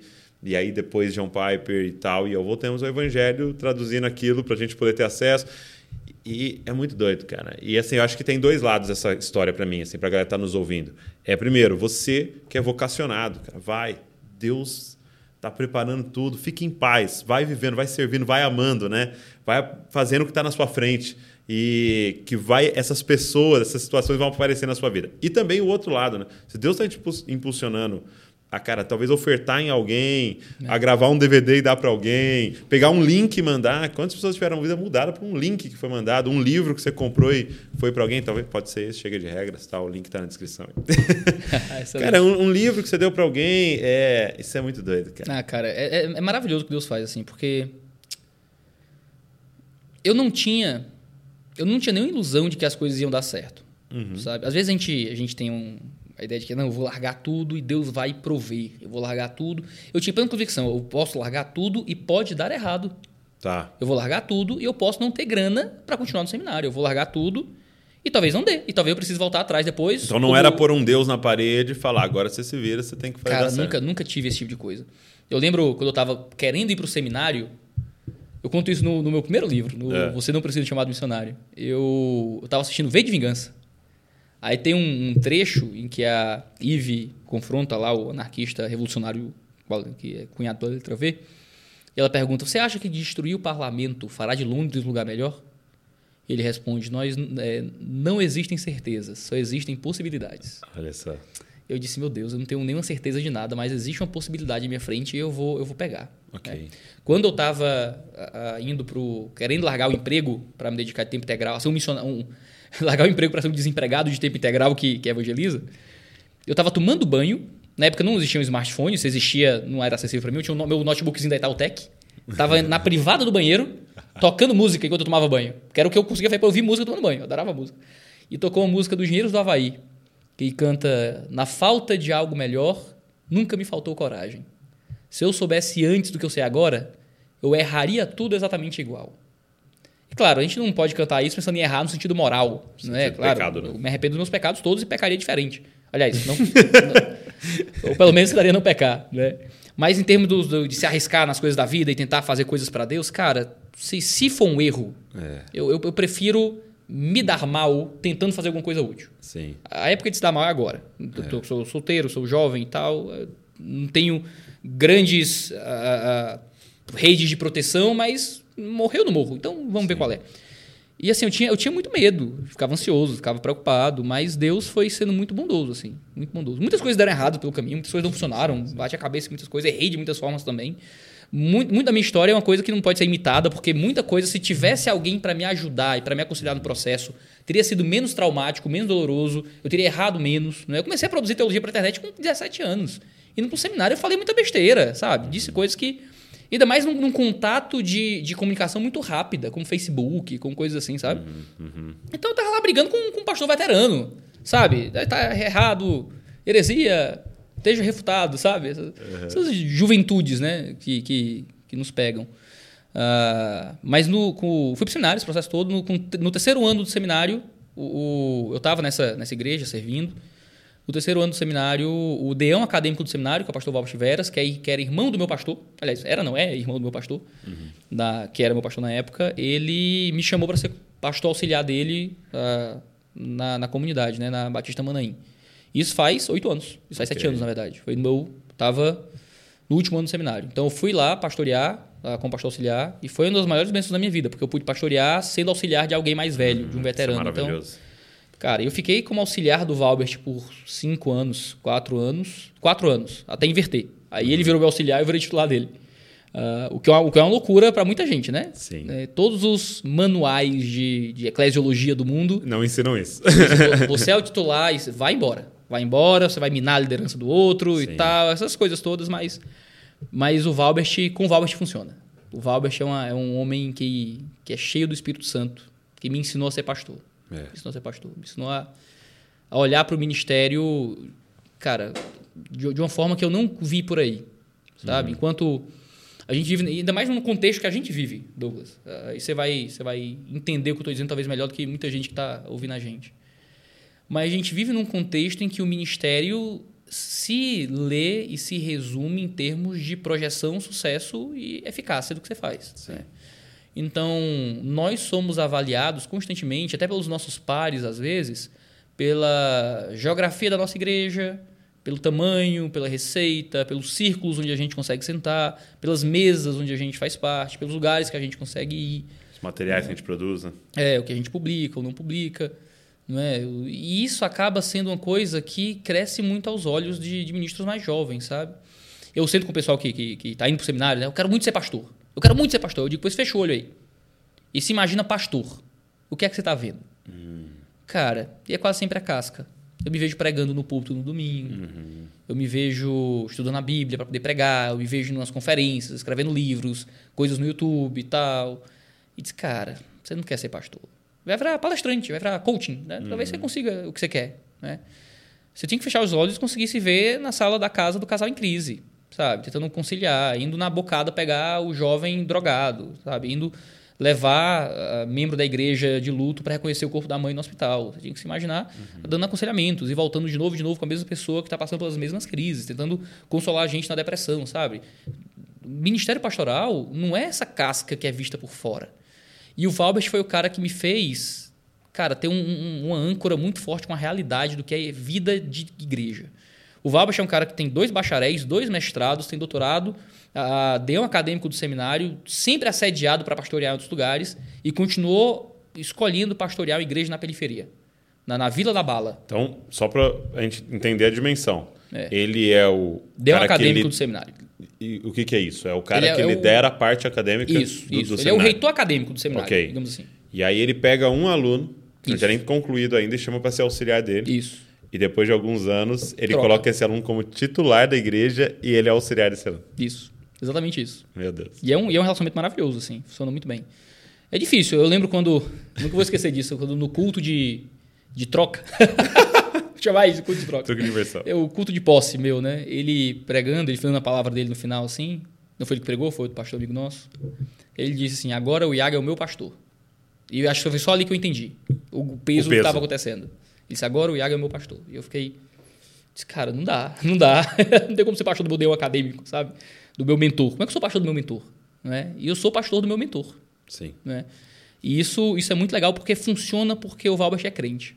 Isso é uma coisa que o, que o Miguel sempre falava isso, que eu te falei agora há pouco, o Miguel Alisson, que foi meu melhor amigo no seminário e é um dos melhores amigos até hoje. Ele dizia: Iago, tu tem uma sorte que poucos pastores auxiliares têm. O teu pastor titular é crente. tem a, o bom, o bom, a boa acidez cearense nisso aí. Sim, sim, Mas, cara, eu, fui, eu aprendi. É, é engraçado, o pessoal ligava pro Valbas para dar entrevista na TV. Ah, porque tem uma matéria e tal, tal, tal. Ele disse, ah, qual é o horário? É duas da tarde. Ô, oh, querida, é hora do meu cochilo depois do almoço. Ele não ia. Eu dizia, Valbert, tem gente que mataria uma criança para poder estar tá na TV falando. Entendeu? Então, disse, ah, cara. Ele recebia convites, ele ganhava um salário, ganhava um salário ridículo pro, pro grau de, acadêmico dele, como pastor da igreja. Sim. E ele recebia convites para igrejas maiores, com salários suntuosos, okay. assim. E ele não ia. Eu disse, Valbert, por que você não vai? Ele disse, cara, pô, eu não estou no mercado de trabalho, sabe? Eu não estou procurando oportunidades melhores. Eu estou servindo, ele me colocou para servir aqui, eu vou deixar esse pessoal sem ninguém que sirva? Hum. Eu vou servir aqui. Né? E o Valbert, ele nunca foi um cara que se sentiu muito, muito assim, próprio para o ministério pastoral. Uhum. Né? Ele sempre foi um acadêmico, um erudito, um estudioso. E ele sempre aceitou continuar sendo pastor porque não tinha outro pastor da igreja. Era ele. Era ele ou ninguém. E se ele saísse dali, quem é que ia querer ir para a favela? Ia querer ir para a periferia e tal. Ele ficava lá por um senso de chamado. Até que ele chamou uma pessoa que ele não me disse que tinha esse propósito, e eu acho que ele não tinha. Ele, ele disse que não tinha, né? Eu acredito, Walter. Uhum. Né? Que ele não tinha essa ideia antes. Mas ele viu que, que eu posso voltar a me dedicar mais à vida acadêmica, ao serviço acadêmico, e tem um pastor na igreja que pode pegar esse lugar comigo. E, cara, isso só funciona quando você tem Espírito Santo. É, Espírito Santo. Porque é, ele tem, ele está submisso também a o Espírito Santo em você, né? É, é. Cristo em você. Então, como é que eu me submeto com alguém mais novo? Isso. É, ele tinha idade de ser meu pai. Tem idade de ser meu pai. Exato. Só que ele está vendo Cristo em você, né? É. E a submissão dele é, é nesse nível, né? E, cara, é, é uma das coisas que me faz ser muito contente no ministério, assim, porque a gente viaja, vai para lugares assim, tal, ah, e prega em igrejas grandes Lindo. e coisas e tal. E eu e na segunda-feira eu volto à periferia, para a igreja cuja rua não tem escoamento de esgoto, né, e tal, um prédio que metade da igreja fica lá de fora porque não cabe, pois ninguém tem dinheiro para aumentar o prédio, né? E o pessoal fica meio chocado assim, dizendo assim: "Ah, mas você nunca recebeu um convite para vir para São Paulo?" Né? E recebi. Uhum. Recebo alguns de vez em quando. E, e, e, por que você não veio, sabe? Uma coisa meio assim. E aí, por que, que você ainda está lá? Né? Por que, que você ainda não, não vem como último retirante no pau de arara para a cidade grande, né? E sai do, do, sei lá, da tua miséria aí. E às vezes quando eu conto, cara, é por um senso de chamado. É minha igreja, é o local onde eu estou servindo, amando a Deus. Eu não estou no mercado de trabalho. Eu tô, não estou procurando melhores oportunidades. Eu estou onde Deus me uhum. colocou. E eu não tenho nenhum motivo para ir embora. Por quê? Porque o salário é pouco? Eu, eu, tava, eu fui para o seminário ganhando dinheiro de internet, poxa. Entendeu? Tá, tá excelente. Uma mulher emprestou dinheiro para me ajudar. Uma mulher pegou dinheiro no banco para me colocar do, do, ministério. Eu vou sair agora para ganhar mais? Pra, porque alguém me ofereceu um salário maior? Isso é incoerente. Né? Pois é, não dá. Para mim não funciona. Não, não, não, queima no meu coração isso. Deus, claro, não sou rico, nem nada parecido, mas eu já tenho uma vida que eu nunca imaginei que teria. Sabe? Eu tenho uma casa, eu tenho um carrinho, eu tenho um plano de saúde. Entendeu? Eu posso comer pizza, posso beber água, sabe? Tá, tá, tá, e não, não é piada, não é piada. Eu e a Isa, a Isa também ah, veio de uma situação diferente da minha, ela perdeu o pai muito jovem, então a vida ficou muito difícil para ela. Então a gente, ambos viemos de uma situação muito humilde, assim. Então, uhum. eu lembro quando a gente foi casar, a gente alugou uma casa que custava 400 reais o aluguel. Era minúsculo, assim. Toda vez, aí eu disse que toda vez que eu conto a história, eu diminuo a casa. Entendi. Né? Mas assim, era muito pequena a casa. Era, assim, e a, casa tinha a, a pachorra de ter dois quartos. Uhum. Né? Então, assim, a casa era muito estreita. Eu não consegui colocar, eu não consegui colocar a TV, de, a TV de frente pro sofá. Então o sofá ficava de lado e a TV assim, eu tinha que virar o sofá para assistir, porque não dava e tal. Então na sala cabia o sofá, o sofazinho e um colchão de solteiro. Que, gente, que aí não cabia mais nada. A gente deitava com o solteiro para assistir TV às vezes. Uh, foi onde a gente começou a gravar os vídeos do Reitologia, foi nessa casa e tal. E quando a gente foi casar, a casa era horrível, quente, infiltração, pobreza. Aí eu dizia pra Isa, Isa, isso Iaguinho de 20 anos, 21 anos. Disse, Isa, quando a gente casa, a gente sempre imagina que é só para daí para frente, né? A gente uhum. vai só melhorar, progredir, situação aqui é difícil, a gente não tem meio de transporte, é nessa casa, mas é por enquanto. A gente vai progredir na vida. Eu disse para ela, e se a gente não progredir? E se for isso aqui para sempre? Você casa mesmo assim? Né? Ele disse, caso, caso. E assim, cara, é, é... Então, assim, hoje tá no ministério, tá na igreja, ah, que não é igreja suntuosa, cara... Tudo muito, muita gratidão, né? É, não significa nada para mim, porque eu sei de onde eu vim, eu sei onde é que Deus tem, tem nos colocado para servir. E às vezes a, a, me ofende, às vezes, a, o modo como as pessoas tratam o meu tempo pastoreando uma igreja de periferia como se fosse um tempo de provação de Deus, sabe? Assim, Entendi. Não, Deus, Deus tá, tá, vai te aprovar para você é, entrar no. É, você tá por trás das malhadas, irmão, mas vai vir o dia da vitória, é entendeu? E diz, cara, mas eu tô na minha vitória, sabe? Eu tô servindo uma igreja. Eu... E a gente, é muito louco porque parece que essa cultura empresarial, essa cultura a, mercadológica pós-revolução industrial invadiu muito nossa visão de igreja. E toda essa cultura de empreendedorismo moderno, de startups e tal, afetou muito nossa visão de ministério. Dúvida, então, para a gente, a gente confunde muito pastorado com ser um influencer. É. Sabe? Ser um missionário um com seu CEO, nômade né? digital. Um CEO, é. Pastor um CEO, é, é coisa de doido, cara. Ao ponto de a gente não conseguir entender que algumas formas como a gente normalizou o ministério não fazem sentido. Uhum. De você sair de uma igreja porque outra paga mais. O, o, tem um autor chamado Alan Hirsch. Sim. É, muito bom, né? Missiólogo. Tá? E ele, e ele, o livro dele, um dos únicos que tem em português, é Caminhos Esquecidos, ele tem um, um capítulo sobre discipulado. E aí ele fala que a gente fica com medo de várias ideologias, né? E ele diz o seguinte: porém, para mim, a mais perigosa de todas já invadiu e a gente não consegue nem lutar contra ela de tão entranhada que ela já está, que é o consumismo. Né? E ele começa né, a, a falar do consumismo como religião, né? que, que invadiu e que formou a nossa mente, a nossa mentalidade. Né? Então, se você pensar hoje da forma que a gente faz igreja, tem realmente muito a ver. E aí eu, eu lembro do, do James K. Smith no, no, falando do você é aquilo que ama, né? Ele falando do shopping, descrevendo o shopping como um templo, né? Sim. E realmente, se você pensar como ele é construído, parece o formato de um templo. Aí ele fala que o templo tem uma liturgia, tem seus adeptos. Aí ele fala que cada loja seria uma capela. Né? Então você escolhe qual capela você vai entrar e aí tem um altar que é o caixa e tem um sacerdote lá e aí você sacrifica e sai com o seu prêmio na mão. Com né? sua bênção. Com a sua bênção na mão, que te dá valor, que dá sentido e tal. E ele descrevendo isso. E aí a gente vai para a igreja e é exatamente isso. Né? É... Ah, não gostei hoje do culto. Uhum. Então, é, peraí, é prestação o culto é para é você o culto? Né? Prestação de serviço. Né? A gente está prestando um serviço para encontrar as pessoas que vêm. Ah, tem, ó, tem uma igreja ali que tá mais top, cara. E a gente vai para outra. E, e, virou realmente isso, né? É, do lado do membro, um consumismo, do lado da liderança, uma prestação de serviço, um desempenho, uma excelência e tal. Sendo que, se você olhar para mim, a melhor, a melhor palavra para a igreja seria família. Né? Uhum, uhum. E quando é que você recebeu uma proposta para ir ser pai e marido de uma família que paga mais? Não é? E aí são coisas que me deixam muito limitado para. E não pra... que não tenha como mudar, né? Porque sim, sim. eu acredito que Deus. É, é, a igreja é apostólica, né? missional, então eu acredito que Deus vai enviar para outras coisas, e às vezes são maiores do que era anterior, sim, não há problema nisso, mas mais essa motivação do coração, né? É. Um dia eu posso mudar de igreja. Sim, é uma possibilidade. A minha é. igreja pode cansar de mim. Eu posso descobrir que o meu jeito de fazer ministério não está mais casando com a comunidade. Uhum. Chega uma hora que você pode se tornar mais prejuízo do que bênção para sua igreja. Né? Uh, Deus pode, de alguma forma, nos guiar para alguma outra coisa, mas geralmente o que eu encontro hoje são, são promessas de relevância. É, é. E aí, aí, aí, eu me afasto na hora. É. Iago, você, Iago tal, tal, vem para nossa igreja, nessa cidade que você vai ter mais destaque. Sim. Vai ter mais relevância para o seu ministério online. E eu sei que é verdade. Eu sei que se eu morasse em São Paulo, era muito mais fácil é, para eu fazer muita coisa. Tá é tudo logística. aqui, tá tudo aqui, cara. É. Todo mundo tá aqui. Os grandes eventos estão aqui, as grandes editoras estão aqui. Tá tudo aqui, né? Uh, eu tenho que mandar imprimir os livros em São Paulo, tenho que mandar enviar para o Ceará para eu poder devolver para o Brasil inteiro. É. Fica mais caro, é mais problemático. Para eu vir aqui no podcast, é um, um, ano da gente organizando a agenda. Sim, porque sim. Eu, a gente tem que viajar. Uh, ah, para eu conseguir colocar alguém lá no 2 d de Teologia é a mesma loucura, tenho que levar para o Ceará para fazer sim. alguma coisa.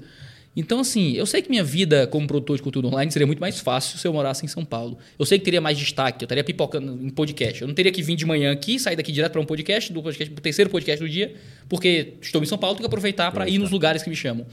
Mas, cara, é, é muito doido porque parece tão pouco. É. Parece tão pouco. Assim, eu, eu largar o serviço para minha família, sabe? Uhum. Porque não é pela denominação, não é pelo prédio, é, é, pelas pessoas. É porque quando alguém me chama para sair, para pastorear em outro lugar, eu lembro do rosto, sabe, do Carlinhos. Sim. Eu lembro do rosto da, da Carinha. Eu lembro, lembro do rosto da, da Renata. Eu lembro do rosto do Davi, sabe? Eu, eu, poxa, eu vou ter que... Vou parar de, de, de ajudar esse casal, vou parar de servir essa família, vou parar de comer churrasco com essa galera. Não vão deixar de ser as pessoas que eu que são a minha família, é, entendeu? Família. Não vale a pena ir embora, entendeu? Não vale a pena ganhar mais. Você diria, você diria que você falou várias vezes, você usou o termo Iaguinho, né? É. Várias vezes você falou do Iaguinho.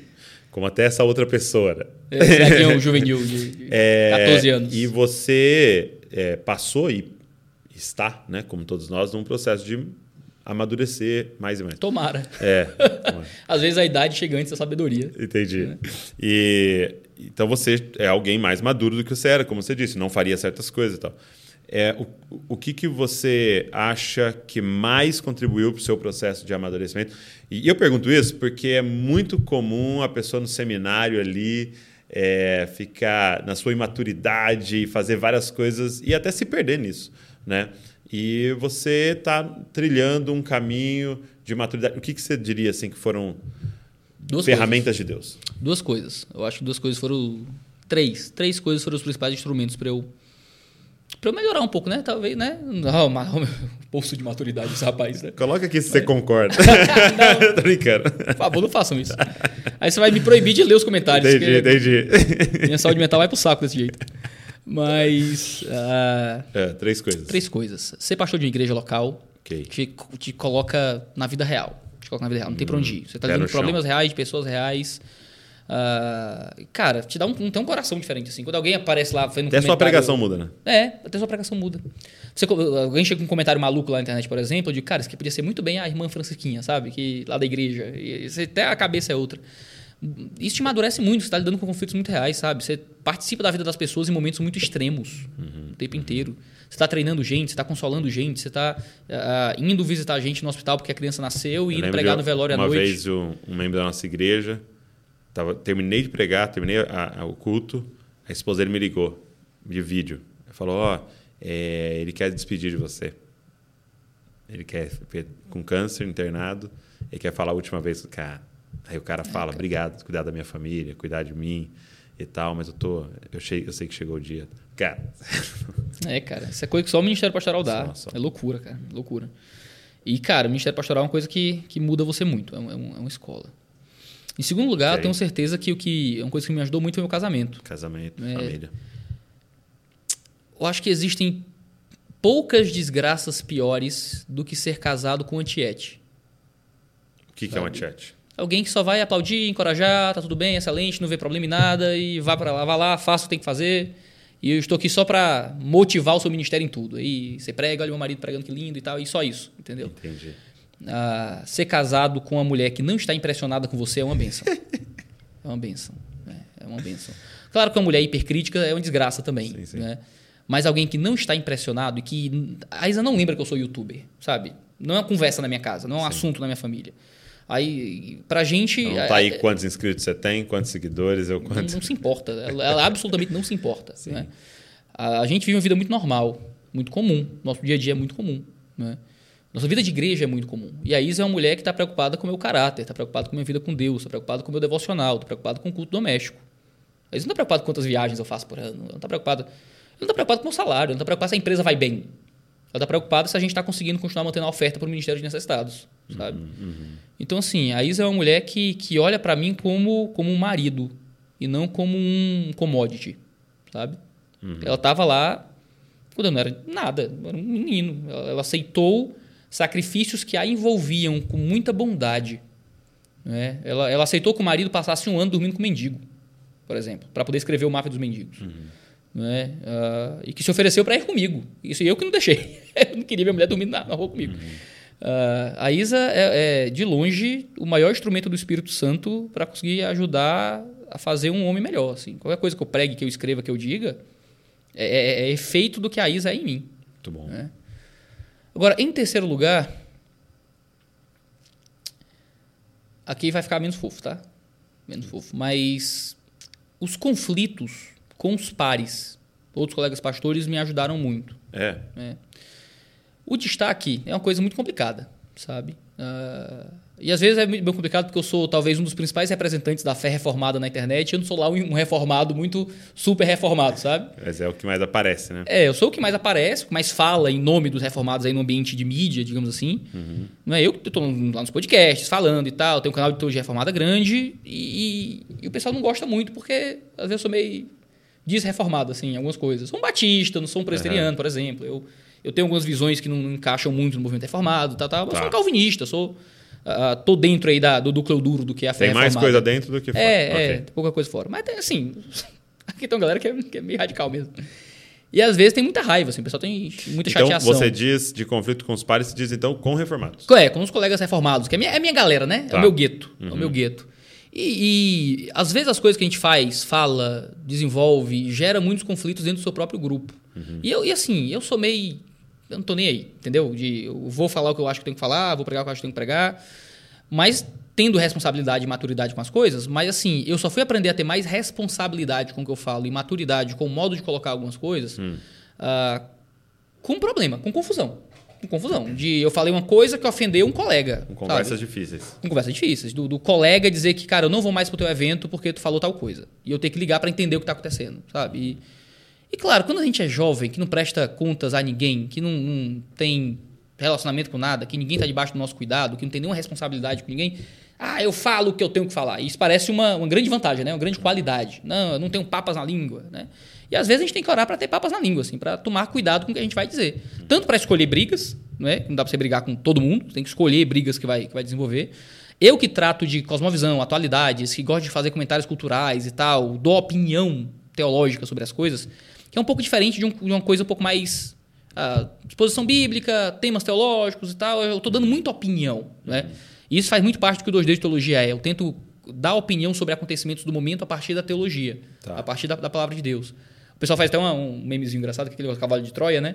Aí tem assim, cavalo de Troia, aí tem Iago, treta qualquer, Iago, aí tem assim, teologia bíblica, né? Lá dentro, dentro né? do cavalo de Troia. Eu entro nas tretas, mas é, eu tento... porque o cara é. clica porque tá falando lá do Bolsonaro, do é. Lula, do não sei o quê, e, e aí lá dentro tem... Explicar teologia, explicar o que é que a palavra de Deus tem a dizer sobre isso, né? Eu não tenho muita vergonha de fazer isso, de usar esses recursos do momento e tal, uh, mas eu, meu interesse é ensinar a palavra de Deus, sou um teólogo, assim, de qualquer coisa. Mas, cara, eu dei muita rata, falei muita bobagem, cometi muita injustiça, disse coisas que não deveria, e eu tive que aprender tanto com os erros quanto com acertos que geraram efeitos muito ruins no coração de algumas pessoas. Então, ainda mais quando você começa a pensar nessas coisas mais complicadas, o apoio da igreja ao Bolsonaro, como a gente lidou com vacina, questões de pandemia, fechamento de igreja, né, questões que envolvem encobrimento de abuso sexual em igrejas conservadoras nos Estados Unidos uhum. e tal. Tocar nesses assuntos é muito complicado, Sim. tem um peso muito, muito grande e gera muitas rupturas com pessoas do seu próprio grupo. Uhum. Né? Então, assim, o modo como você entra nesses assuntos precisa ser muito cuidadoso. Né? Para mim, por exemplo, era muito confortável criticar os pecados do, do meu movimento. Sim. Eu sou um reformado e nós reformados temos nossos defeitos. E são esses aqui. Só que se você não fizer isso direito, você acaba entrando num gueto. Você acaba virando um, um pária, que é o maluco aí que xinga todo mundo, sei lá. Né? E foi uma coisa que eu conversei com, com um amigo meu recentemente. Disse, cara, não dá para brigar com todo mundo. Não dá. Você vai virar um, um, um, um, ermitão, assim, sabe? Ninguém vai querer andar com você, sentar com você. Tem que escolher e pontuar suas brigas, pontuar os pontos que vale a pena uh, citar alguém por nome, o que vale a pena fazer um vídeo resposta, o que vale a pena uh, tocar nessa falha e esse tipo de coisa. Tem que tomar muito cuidado, né? Até porque tem muita gente doida, doida mesmo, por aí. Então, uh, eu acho que houve um processo de amadurecimento, talvez de acovardamento, aí que cada um julgue como preferir. Né? Mas eu acho que houve um processo da minha parte de, de amadurecer um pouco mais a minha de linguagem. escolher mais as suas brigas. É, porque... E eu mesmo na, na briga na, que você entrar... É, porque eu não aguento tanta confusão. é meio eu ia isso. te perguntar isso, assim. Agora, a sua... A sua é... É, como é que eu posso perguntar isso? A, a sua capacidade ou você tem estômago, né, para entrar nessas paradas, né? Tenho, tenho. Eu não levo pro pessoal. Você não leva pro pessoal? Não levo. Você viu, você sabe. É. é. Mas assim, eu digo aqui assim. O editor vai cortar isso aqui, tô certeza. Não, não. não. eu sei, a gente esteve aqui, né? É, quando o Dave esteve aqui, né? Sim, eu fiz um vídeo resposta ao. Sim, é um podcast. Um podcast, você é, olha aí. Como é que é. você se sentiu? Você ficou chateado comigo? Cara, não, ah, cara, não, porque você não falou de mim, né? é, é mais fácil. Porque assim, é muito doido, né? E, e a gente, assim, de forma alguma, trabalha nessa lógica aqui, né? Uhum. Mas a verdade é que vai, mais gente vai ver Sim. o podcast quando, né? É, quanto menos pessoas falam sobre aquilo que está acontecendo, mais vai flopar, né? E mais vai ver. É, e gera conversa, gera discussão. Eu, eu acho ruim, muito ruim, quando vai rompendo relacionamentos Sim. assim que poderiam ser muito proveitosos. Né?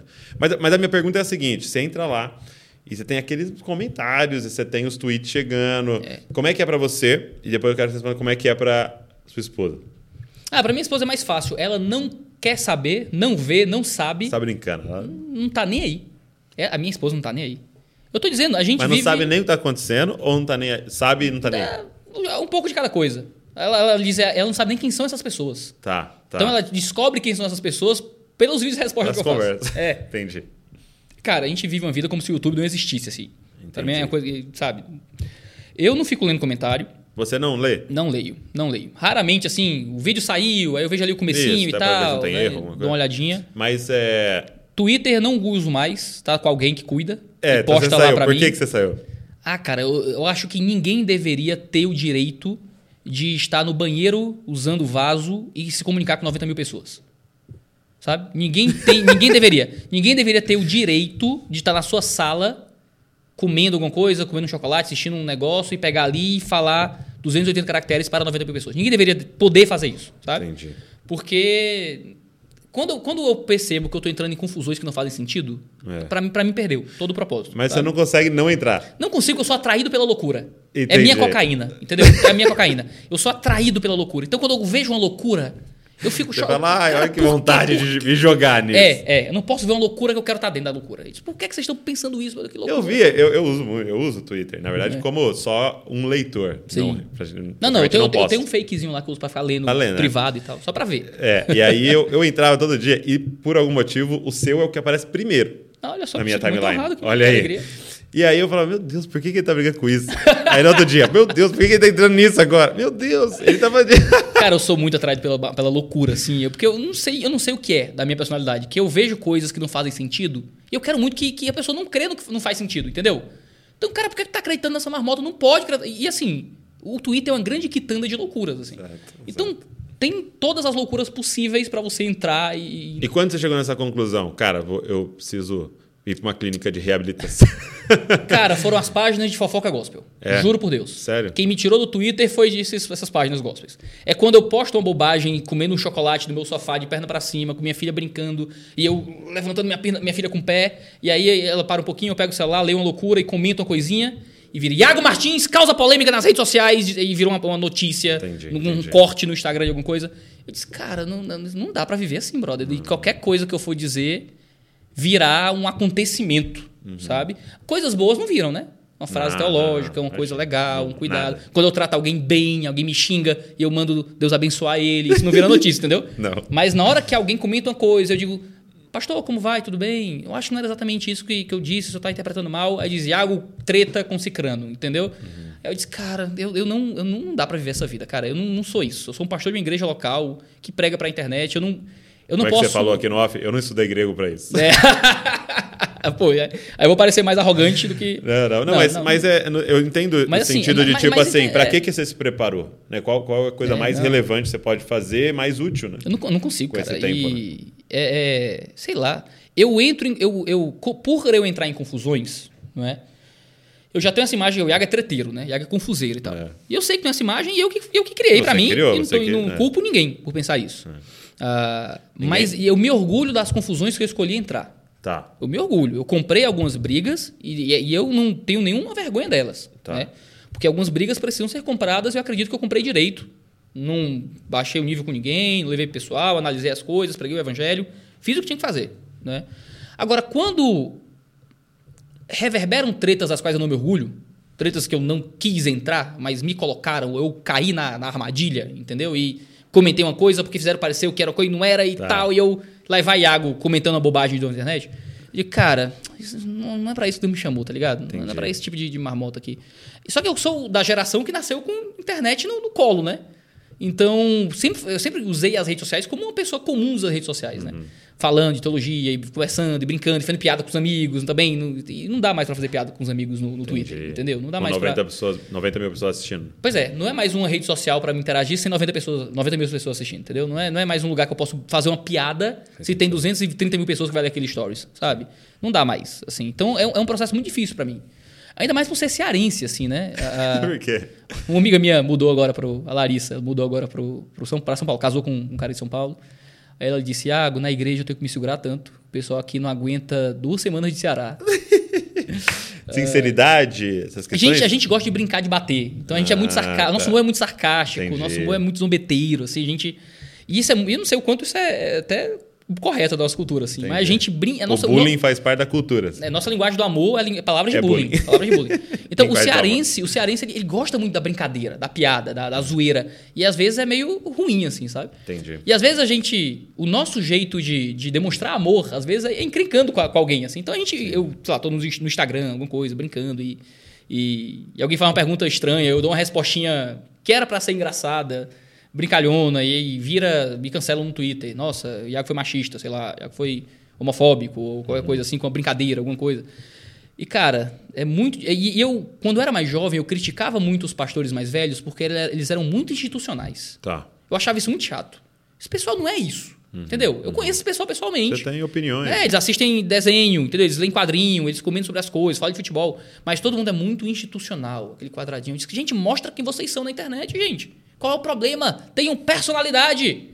E cada dia mais é, é muito cansativo ter personalidade na internet. Porque, cara, tudo vira. Mas é porque é o que você falou, né? A gente não foi feito É. para isso, né? Você não foi feito para 90 mil pessoas estarem É. cobrando de algo, opinando, assistindo. É, eu acho que no- nossa capacidade mental, emocional e tal, Uhum. não, né, foi construído para estar na nossa vila ali, né? Se você for pensar, né? Sim. Com aquele grupo de pessoas e tal, com aquele número de pessoas ali ao seu redor, né? Então é realmente vai além da nossa capacidade, né? É. Agora, você falou que na sua adolescência e tal, você era uma pessoa mais melancólica. Sim. Continua. Eu sou- sou um melancólico funcional. E a pergunta que eu queria te fazer é o seguinte: quando é, você também relatou desde muito cedo muita consciência sobre a vida, o mundo, e você tem uns toques muito de realidade, né? Então, por exemplo, Isa, se a gente ficar aqui nessa casa para sempre, beleza? Então, assim, é, é muito real isso, né? E a gente tem esse, essa fantasia que é um, um mecanismo de defesa para a gente, vai dar certo, vai melhorar, né? E essa realidade, ela é pesada, né? É, isso afeta a sua saúde emocional de alguma forma? É, como é que é para você? Ih, rapaz. O... Eu sou meio melancólico mesmo, Você é? assim, sou. O, o- Os psicólogos chamam de distimia. né? Distimia, É, aham. de- como se fosse uma depressão leve e persistente, né?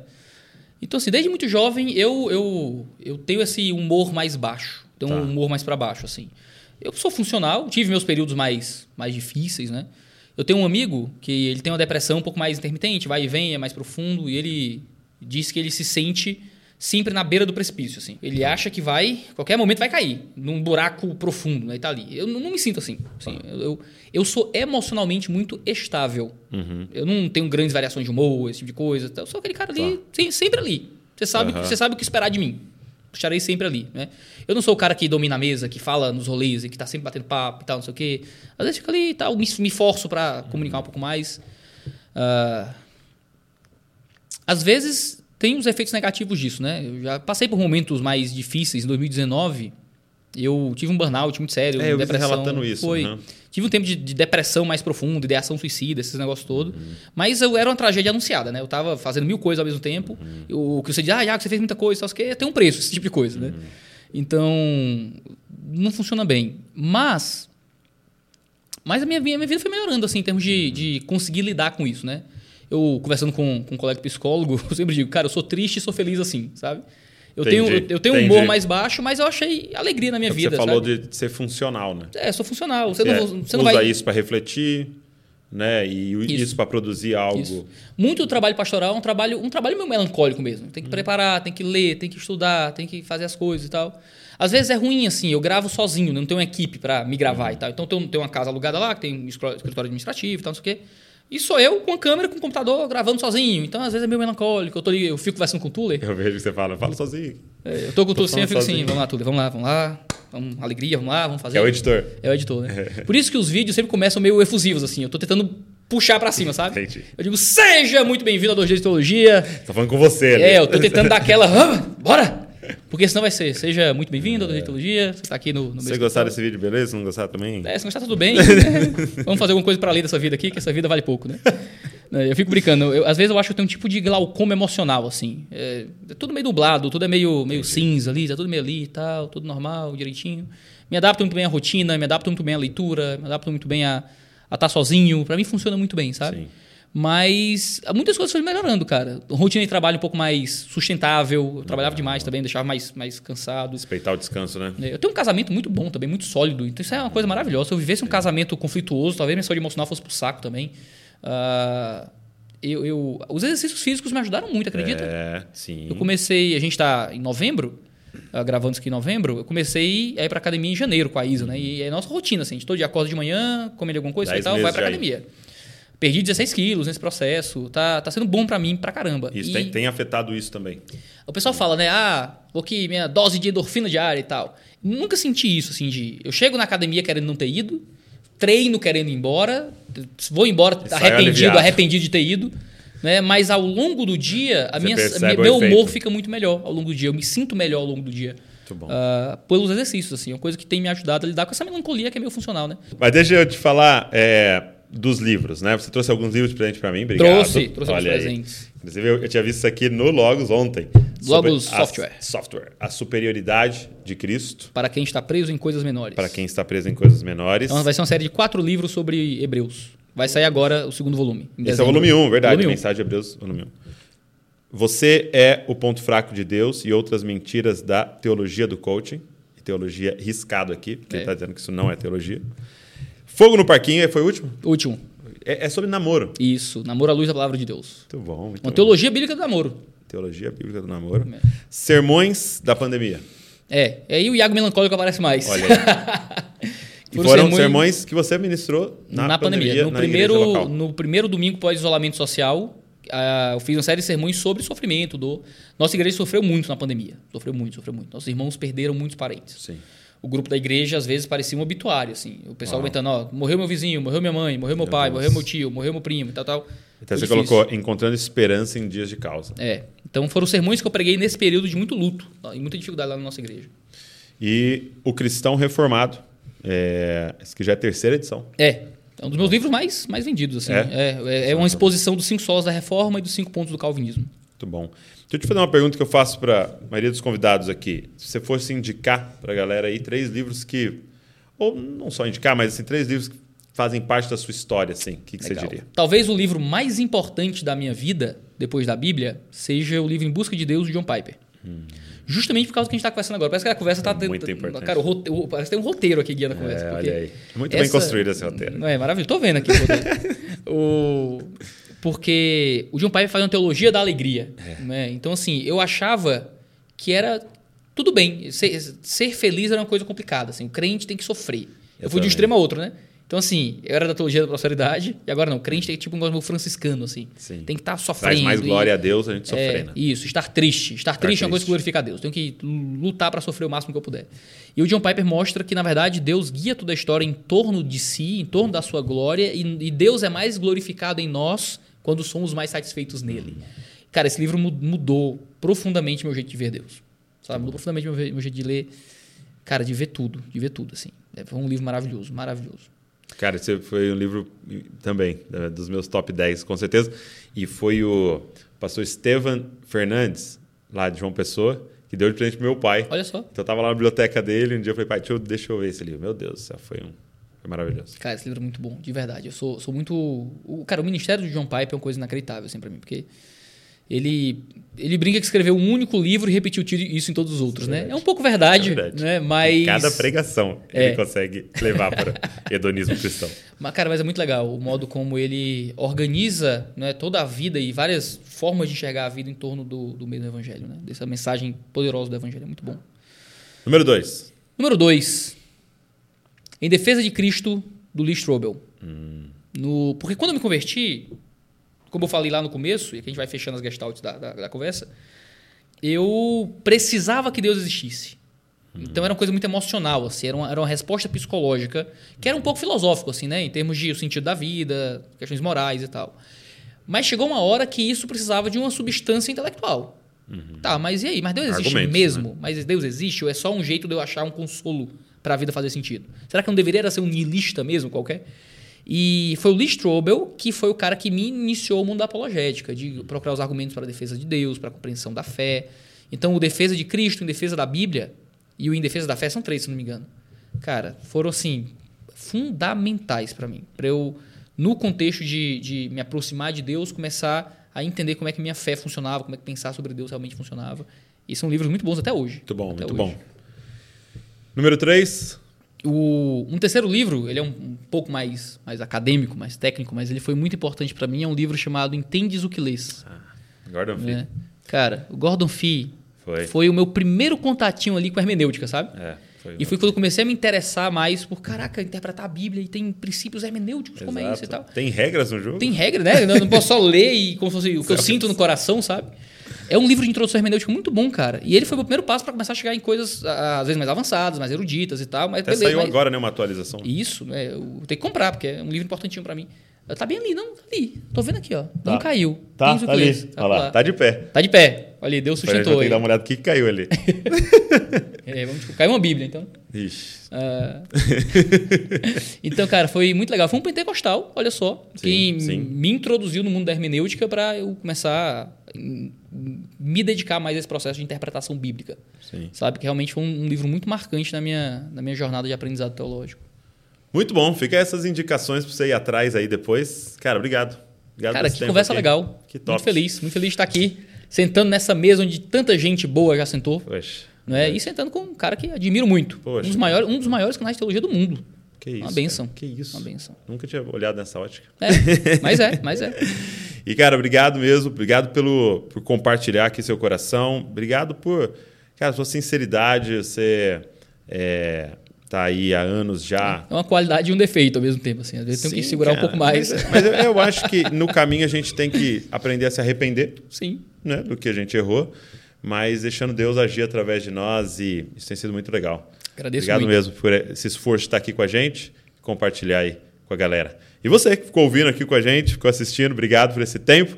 Deus continue abençoando você. Pega esse link, cara, manda para todo mundo aí. Se inscreve aqui no canal, ó pecado ficar assistindo vídeo dos outros sem estar inscrito no canal, viu? Verdade. Você então, que chegou aqui por causa do 2D de Teologia, se inscreve aqui também. Exatamente. Que é teologia de qualidade. E vou deixar aqui do 2D de Teologia é, nos, na, na descrição para você poder seguir tudo lá também, os livros e todo o conteúdo que o Iago tem produzido. Deus abençoe você e não se esqueça, você é uma cópia de Jesus. Valeu.